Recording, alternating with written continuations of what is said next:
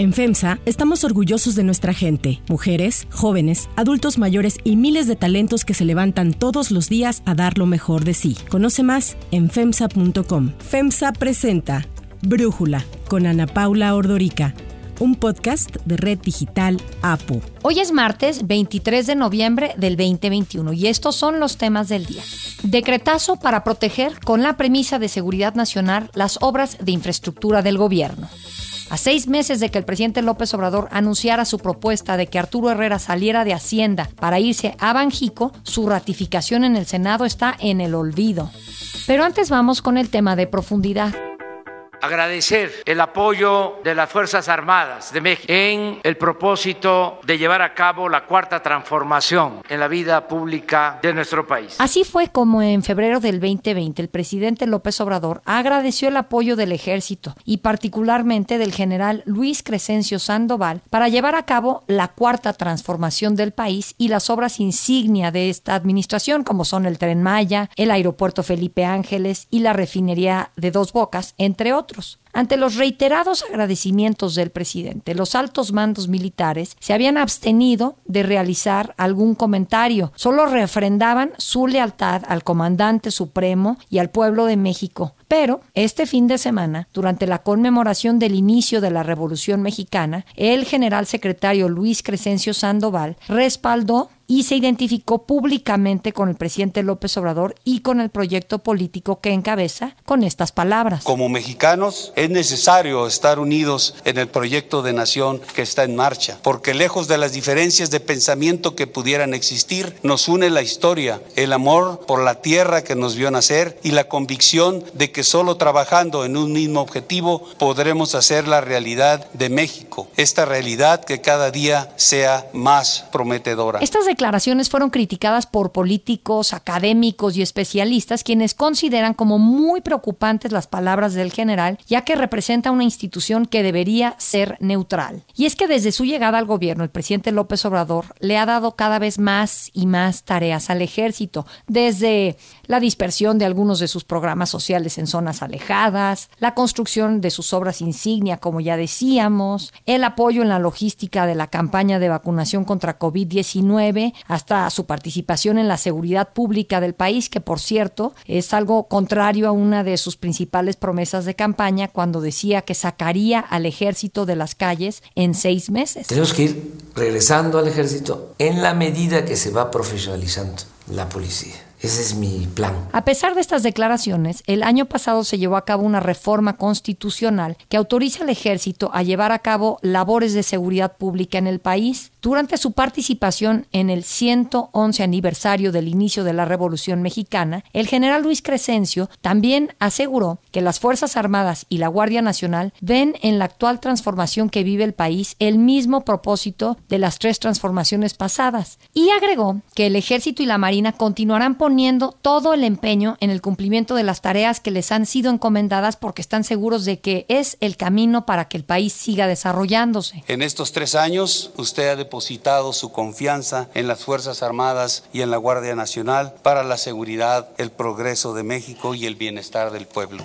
Para nosotros es un timbre de orgullo poder contribuir a la transformación que se está viviendo. Las bases están sentadas y se avanza con paso firme en el proyecto de nación que usted ha impulsado desde el inicio de su gobierno. Todas estas declaraciones llaman la atención porque el general secretario está hablando a nombre de las Fuerzas Armadas, que incluyen a la Marina, que tiene otro titular. En múltiples ocasiones, el presidente López Obrador ha señalado que las grandes obras de su gobierno las realizará el ejército porque tienen la capacidad, porque son eficientes y sobre todo porque son incorruptibles. Bueno, hasta ha dicho que creará una empresa que se encargue de la administración de estas obras para que nadie las pueda privatizar en el futuro y esta empresa estaría a cargo del ejército. Bajo esta misma lógica le otorgó la administración de los puertos y de las aduanas. Sin embargo, el que los miembros del ejército y la marina sean incorruptibles podría pues empezar a ponerse en duda, número uno, al tener pues un ejército que está haciendo tanto trabajo y También habría que tomar en cuenta, por ejemplo, una investigación del portal Latinus que reveló la revisión de 966 contratos que fueron entregados para la construcción del aeropuerto Felipe Ángeles a el ejército y encontró que 7 de cada 10 se entregaron por adjudicación directa, en donde algunas de las empresas contratadas por el ejército son fantasmas, ya que las direcciones no existen y los supuestos representantes legales no son localizables. Otras empresas contratadas participaban en la construcción del aeropuerto de Texcoco. Sí, ese que López Obrador canceló porque había demasiada corrupción. Así, entre que no se ve tanta pulcritud en los nuevos trabajos encomendados al ejército y entre que el general decidió politizar a las Fuerzas Armadas con sus dichos del fin de semana, las alertas se encendieron aún más entre quienes ven la militarización del país con preocupación, tomando como antecedente que la salida del ejército de la política en el siglo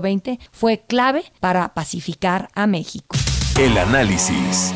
Para profundizar más en el tema, le agradezco a Jorge Javier Romero, profesor investigador de la UAM Xochimilco e integrante de Seguridad Sin Guerra, platicar con nosotros. Jorge, a ver, lo que dijo el general secretario el fin de semana fue una expresión de lealtad al comandante supremo o cruzó la línea delicada de tomar partido en favor de Andrés Manuel López Obrador. Sin duda alguna cruzó la línea, ¿no? Está tomando claramente partido por un proyecto político específico. No está manifestando manifestando su lealtad con el orden constitucional y con la democracia, sino específicamente con un proyecto político. Por lo tanto, sí está cruzando la línea de la legalidad e incluso de la constitucionalidad, eh, lo cual es altamente preocupante. Sin embargo, hay una cosa, Ana Paula, que creo que es importante resaltar. Lo que estamos viviendo en México hoy es producto de un malentendido histórico. Muchos creímos que el ejército se había sometido desde la década de los 40 al poder civil. Sin embargo, lo que realmente ocurrió es que el ejército formó parte del proyecto político del PRI. Y en los últimos 20 años lo que hemos visto es un proceso de renegociación de su papel que no se ajusta a lo que debe ser el papel de unas Fuerzas Armadas en un orden constitucional democrático, puesto que, para empezar, no han vivido un proceso de reforma interna para ajustarlo, pero por el otro lado tampoco han salido propiamente de la política. El hecho que del secretario de la Defensa y el secretario de Marina sean los jefes de sus respectivos cuerpos es una anomalía en un régimen constitucional democrático. Esos cargos deberían ser cargos civiles, eso sí, identificados políticamente con el proyecto del gobierno en turno, pero los jefes de las fuerzas deberían ser del todo neutrales en política. Y lo que hemos visto durante los últimos 20 años es que no se modificó ese acuerdo que tuvieron los militares con el PRI y ahora estamos pagando las consecuencias en un proceso que, creciente de politización de la participación de las Fuerzas Armadas en el gobierno. Bueno, justo era lo que yo te quería preguntar, si el general secretario en este caso o en cualquiera puede tener simpatías políticas y hacerlas públicas. Puede tener simpatías políticas, todos tenemos derecho, pero por ley los altos mandos del ejército no pueden manifestar públicamente sus preferencias políticas. Esto es un mandato legal. En este caso, el general secretario está violando la legalidad de las propias Fuerzas Armadas. Eso está es claramente especificado, porque por supuesto, una de las características que deben tener las Fuerzas Armadas en un orden constitucional es su compromiso con el orden jurídico, no con un proyecto político específico. Por lo tanto, cuando el general está manifestando su acuerdo con un proyecto político específico, está rompiendo con la necesaria neutralidad de las Fuerzas Armadas en un orden constitucional. A ver, a mí hay algo que me llama la atención, es que el ejército, la Fuerza Aérea, la Marina, tienen una alta confianza dentro de la población. Yo recuerdo que siempre que se hacen estas encuestas de aceptación, pues el ejército es de los más aceptados, este, de los mejor evaluados y al estar viendo pues que el general secretario toma partido o politiza al ejército, me preocupa que pues de las pocas instituciones con credibilidad y aceptación en el país puedan quedar golpeadas por esto, porque si alguien no concuerda con el proyecto del actual gobierno, pues cómo se va a sentir al escuchar al general secretario hablar como lo hizo el fin de semana. Sin duda alguna, pero también aquí yo he escrito bastante en, torno a una conjetura que he elaborado respecto a, la popularidad de las Fuerzas Armadas en México. Si tú ves la historia, hasta la década de los 40 no tenían para nada esta aceptación las Fuerzas Armadas y este halo de pulcritud y honradez. Al contrario, la idea generalizada es que los generales eran unos depredadores, bandidos, que se aprovechaban de su poder para enriquecerse, cosa que se ajustaba mucho a la realidad. ¿Por qué cambió la visión sin que hubiera habido grandes transformaciones en las Fuerzas Armadas mexicanas, por cierto? Cambió la visión porque es parte del pacto político de 1946, cuando nace el PRI y se acuerda con las Fuerzas Armadas que dejen de ser un actor deliberante en la sucesión presidencial. Hasta entonces los generales decidían quién iba a ser el presidente de la República. A partir de 46 eso se termina. A cambio, ¿qué les dieron? Un manto de impunidad. Se cubrió a las Fuerzas Armadas con una cortina de opacidad absoluta. Quedó como uno de los tabúes de los medios de comunicación la absoluta para criticar a los altos mandos del ejército junto con el presidente de la República. Se podía criticar a los secretarios, se podía especular sobre los conflictos internos del gobierno, pero nunca tocar a los generales y nunca tocar al presidente de la República. Y se fue construyendo así una imagen poco realista de unas Fuerzas Armadas impolutas. En realidad, y tú lo decías en la introducción del podcast, tú, en realidad no tenemos ningún elemento real para decir que las Fuerzas Armadas son una excepción en un Estado mexicano donde la corrupción es sistémica. Lo único que los diferencia es que se han sabido proteger del escrutinio público, ¿no? Esto a lo largo del tiempo y fue parte de un acuerdo político. Entonces, esto es lo que contribuye a que, a que haya una imagen positiva de las Fuerzas Armadas y luego el hecho de que, bueno, la imagen positiva cambia cuando hay contacto con las Fuerzas Armadas. Los estudiantes del 68, los ferrocarrileros del 58, los ferrocarrileros del 48, las guerrillas de los años 70, eh, por supuesto que no tuvieron contacto con esas Fuerzas Armadas impolutas, sino con fuerzas represoras que jugaban un papel político inconstitucional y esas Fuerzas Armadas no se han transformado, solamente están renegociando su papel. Y por supuesto, hoy mismo, aquellos grupos que entran en contacto con las Fuerzas Armadas por su enorme despliegue en tareas de seguridad, empiezan a tener una visión distinta de las Fuerzas Armadas respecto a la que tiene la mayoría de la población. Entonces estamos ante un mito, el mito de las Fuerzas Armadas impolutas. Ahora, precisamente tomando todo esto en cuenta, Jorge, ¿por qué o cuál es la explicación que encuentras tú en este giro de 180 grados del presidente López Obrador hacia el ejército? Cuando fue candidato, pues habló de eliminar al Estado Mayor Presidencial, se veía como que había una relación sumamente tensa, incluso en las proyecciones de cuántos votos obtendría el presidente. Yo me acuerdo que le restaba, en ese entonces creo que hablábamos de 300 mil personas entre miembros del ejército, Fuerzas Armadas este, y familiares, de 300 mil personas que no votarían por la animadversión de Andrés Manuel López Obrador candidato hacia ellas. ¿Y por qué cuando llega al poder da este giro? ¿Cuál es tu explicación? Bueno, López Obrador ha sido contradictorio a lo largo de su carrera en sus expresiones sobre el ejército, sobre las Fuerzas Armadas. En la campaña de 2006 defendió abiertamente darle mayores facultades a las Fuerzas Armadas en el combate al crimen organizado. Nada más hay que recordar, esto está totalmente documentado en el debate en el que sí participó entonces y hay varias expresiones de, de aquella campaña donde él es partidario de que las Fuerzas Armadas se involucren en tareas de combate al crimen organizado. Después cambió en buena medida por oposición a lo que estaba ocurriendo y desde mi punto de vista durante la campaña lo hizo con la intención de ganar el voto de, una, de, un sector de la población que crecientemente estaba empezando a criticar este, las, eh, la militarización y el proceso de guerra que se había desatado desde el gobierno de Felipe Calderón. Sin embargo, el giro, efectivamente, el giro tiene una fecha. Es después de que se reúne con los altos mandos del ejército, ya, ya habiendo triunfado en la, este, ya, ya siendo candidato triunfante en la elección, ahí gira, cambia y sale ya con un acuerdo. Por supuesto, no sabemos qué se pudo haber discutido ahí, pero ahí se estableció el pacto. Y tengo la impresión de que López Obrador se ha convencido de que este, el, el ejército, que las Fuerzas Armadas tienen este, mejores condiciones para disciplinadamente actuar este, en nombre de, un proyecto, ¿no? mucho más que, que, la burocracia civil. Eh, él considera la burocracia civil y tiene esta percepción de que la corrupción es menor entre las Fuerzas Armadas. Eh, este, y eso, y también de que las reglas disciplinarias de las Fuerzas Armadas las hacen más eficientes. Cosas que, por supuesto, no se comprueban con evidencia. Y los ha convertido en, aliados fundamentales de su proyecto político. El hecho de que el general eh, secretario haya hecho estas expresiones de lealtad y de simpatía con el proyecto político es prueba de que hay un pacto este, eh, un pacto entre, entre las Fuerzas Armadas y el gobierno, que además se está manifestando en una progresiva este, eh, sustitución de los cuerpos civiles del Estado por cuerpos militares. El proceso de militarización ha avanzado como nunca desde este, en, los últimos gobiernos. Hoy tenemos, como bien lo decías en la introducción, a las Fuerzas Armadas metidas en una serie de tareas que no solo de seguridad, que deberían ser tareas de cuerpos profesionales del Estado. Y en lugar de avanzar en la profesionalización de la administración pública para sustituir el sistema de botín que ha caracterizado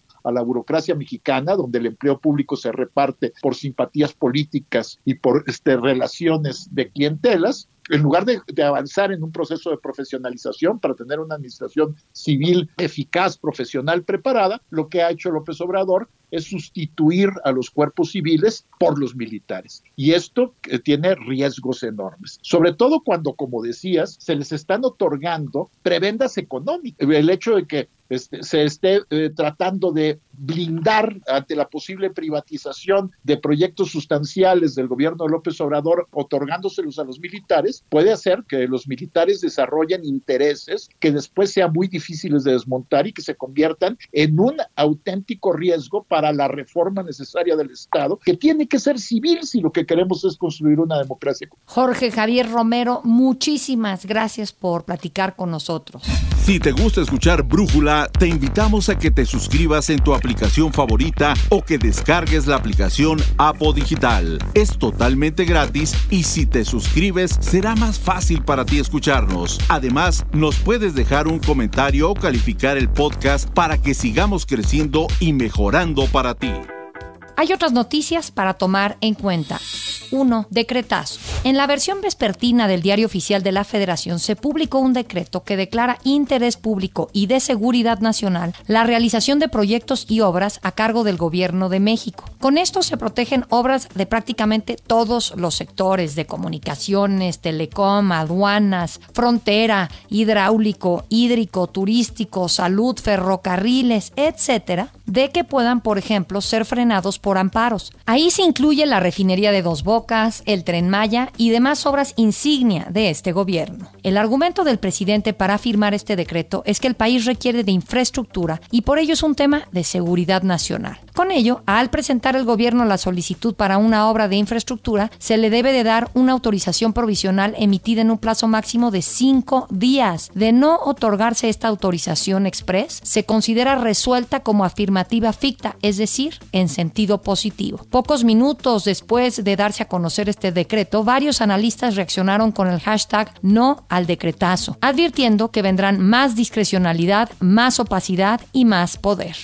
2. ¿Dónde está Arturo Herrera? El actual secretario de Hacienda, Arturo Herrera, va a ser propuesto para ocupar el cargo de gobernador del Banco de México. El 9 de junio, así anunció el presidente Andrés Manuel López Obrador cambios en la Secretaría de Hacienda, dando a conocer que Arturo Herrera llegaría al Banco de México cuando concluyera el encargo del actual gobernador Alejandro Díaz de León. Sin embargo, a casi seis meses del anuncio, su ratificación en el Senado no ha ocurrido y no hay ni fecha programada, lo que tiene nerviosos a los mercados. El 15 de julio, Herrera dejó la Secretaría de Hacienda y en ese momento aseguró que su ratificación por parte del Senado en Banjico coincidiría con la discusión del paquete económico 2022, lo cual no ocurrió. Desde esa fecha, el economista regresó a la academia como profesor visitante del Colegio de México. Inversionistas y analistas comienzan a especular sobre la llegada de Herrera al Banjico, pues el actual gobernador Alejandro Díaz de León le queda poco más de un mes para que concluya su periodo. Muchas gracias y hasta luego. Y mientras que en México crece la incógnita de quién será el próximo gobernador del Banco de México, en Estados Unidos el presidente Joe Biden anunció que nominará